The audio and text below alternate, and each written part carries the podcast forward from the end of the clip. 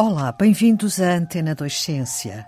Milene Matos, bióloga da Universidade de Aveiro, é coordenadora do projeto Life Aegypius Return, que reúne várias entidades e parceiros com o objetivo de consolidar a presença do abutre preto em Portugal, a maior espécie voadora da Europa. Tem uma envergadura de asas até cerca de 3 metros. Pode medir até 12 quilogramas, uma só ave, e de comprimento, portanto, do bico à cauda são cerca de um metro. Portanto, é, é uma grande ave impressionante.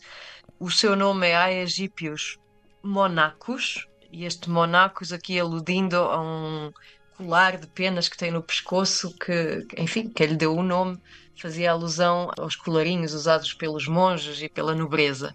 Qual é a importância desta espécie, o abutre preto, nos Sim. ecossistemas? Sim, o abutre preto tem uma importância ecológica fundamental, na verdade, como todas as aves necrófagas obrigatórias, digamos assim. São aves que só se alimentam de carne de animais mortos.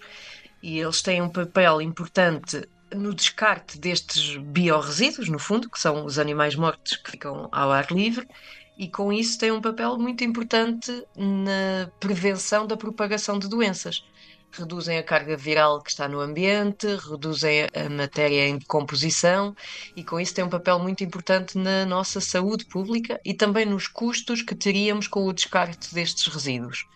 Daí ter sido um grave problema ter sido dado como extinto uh, na década de 1970. No nosso país deu-se a sua extinção como espécie reprodutora e mesmo em Espanha, que tem atualmente a maior colónia da Europa, que atualmente é de cerca de 3 mil casais reprodutores, nessa altura chegou a ter pouco mais de 200. E em Portugal extinguiu-se mesmo, por vários fatores, a pressão e o desaparecimento do habitat adequado e tranquilo para a sua reprodução, mas principalmente pelos envenenamentos ilegais, não dirigidos aos abutres, mas ao que se chama o controlo de predadores, como raposas, lobo, cães asilvestrados, etc. E outro fator muito importante foi a falta de alimento. Com vários surtos de outras doenças e de outros animais, nomeadamente depois, quando veio a ser o surto das vacas loucas, digamos assim, uh, saíram leis comunitárias que impediam os, os criadores de gado de ter as carcaças dos animais que morriam de as deixar ao ar livre e com isso tinham que ser ou enterradas ou incineradas, dependendo das circunstâncias, e deixou de haver alimento para os abutres. Ora, se eles não têm alimento, não se conseguem, não conseguem viver, não se conseguem reproduzir. Mas em 2010 foi conhecido o primeiro ninho.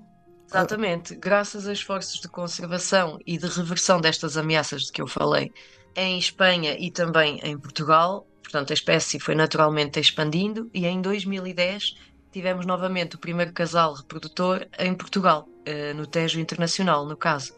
Depois, em 2012, no Douro Internacional, em 2015, regressou ao Alentejo e tem sido assim uma expansão lenta, mas progressiva.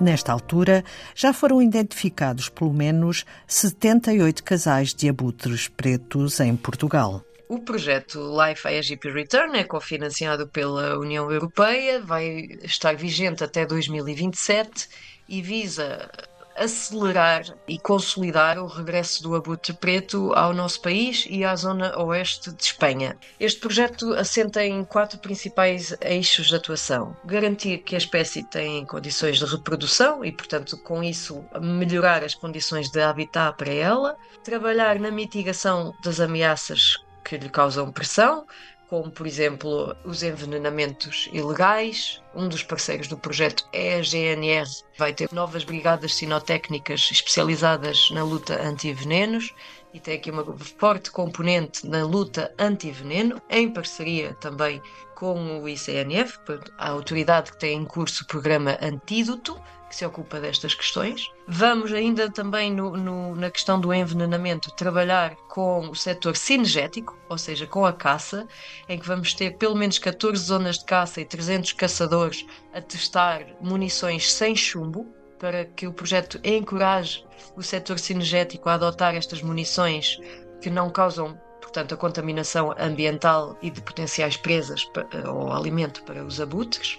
Vamos monitorizar muito de perto a espécie, ou seja, não só sabermos quantos casais existem, onde é que estão estes ninhos, vamos reforçar a segurança dos ninhos. Esta espécie constrói o seu ninho no topo de árvores e às vezes com ventos, com tempestades, com o tempo, com, enfim, a natural degradação de, destes ninhos, que são construídos com galhos e pequenos troncos de madeira, eles tendem a deslizar ou a cair e, portanto, nós também reforçamos e construímos plataformas ninho em metal para garantir a segurança destes ninhos, assim aumentando a disponibilidade de locais de reprodução para esta espécie. Como eu dizia, não vamos só saber onde eles estão e quantos são, vamos também marcar com emissores GPS algumas destas aves para que compreendamos para onde elas voam quais são os seus comportamentos, porque estes dispositivos têm também um acelerómetro que nos permitem compreender a sua posição, se estão em alimento, em luta, em voo, se estão parados a dormir.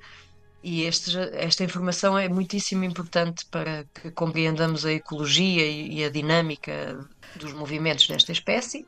Dos animais que marcarmos não é, com este GPS, vamos também recolher amostras de sangue e com isso fazer estudos genéticos, estudos de toxicologia, de hematologia e, enfim, estabelecer um, um conjunto de parâmetros uh, fisiológicos e, e, de prevenção e de compreensão da ecologia e da biologia desta espécie, para depois podermos trabalhar melhor com os veterinários que fazem a recuperação de alguns animais que entram em centros de recuperação para serem reabilitados, por claro. exemplo ou para compreendermos se continuam as ameaças de envenenamento e se estes animais têm algum nível crónico ou, ou subclínico de algum contaminante, como por exemplo o chumbo. E por fim, vamos também fazer um estudo da disponibilidade alimentar que existe atualmente nos ecossistemas, em Portugal e no oeste de Espanha, para estas espécies, as necrófagas, quanto alimento é que as comunidades de abutres necessitam para prosperar, para poderem viver, e nas áreas onde forem uh, detectadas uh, insuficiência de alimento, vamos trabalhar com as autoridades também de, de, de GAV, portanto, a Direção-Geral de Veterinária, e com os criadores de gado para estabelecermos o que se chama as áreas não vedadas. É uma situação que já está prevista na lei, que é reautorizar, digamos assim, os criadores de gado a terem um local vigiado, com acompanhamento sanitário, claro, onde podem depositar as carcaças dos animais que lhes morram, com todas as, as condições de segurança e disponibilizando o alimento para estas aves necrófagas. Também importante é garantir que eles se possam reproduzir, porque parece que o abutre preto põe apenas um ovo.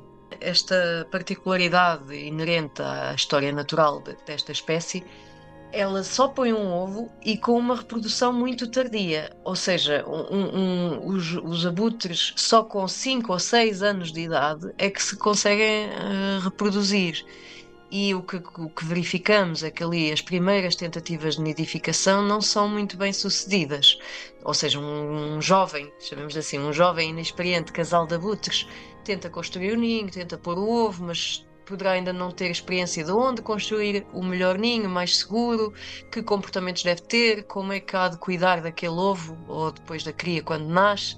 E verificamos que estes jovens casais, que é o que vamos tendo, não é? Porque a espécie está há pouco tempo de regresso ao nosso país, toda esta recuperação é muito lenta. E esse é um outro dos objetivos do projeto, é garantir um, o que nós chamamos tecnicamente de um sucesso reprodutor de pelo menos 0.5 que é que isto quer dizer? Queremos garantir que pelo menos metade das posturas resultem efetivamente numa cria recrutada, independente, que, que entre na população. Milene Matos, coordenadora do Life Aegypius Return, um projeto que pretende consolidar a população do abutre preto em Portugal. E é tudo por hoje em Antena 2 Ciência, também disponível em podcast na RTP Play. Voltamos na próxima segunda-feira. Até lá e passe uma boa semana.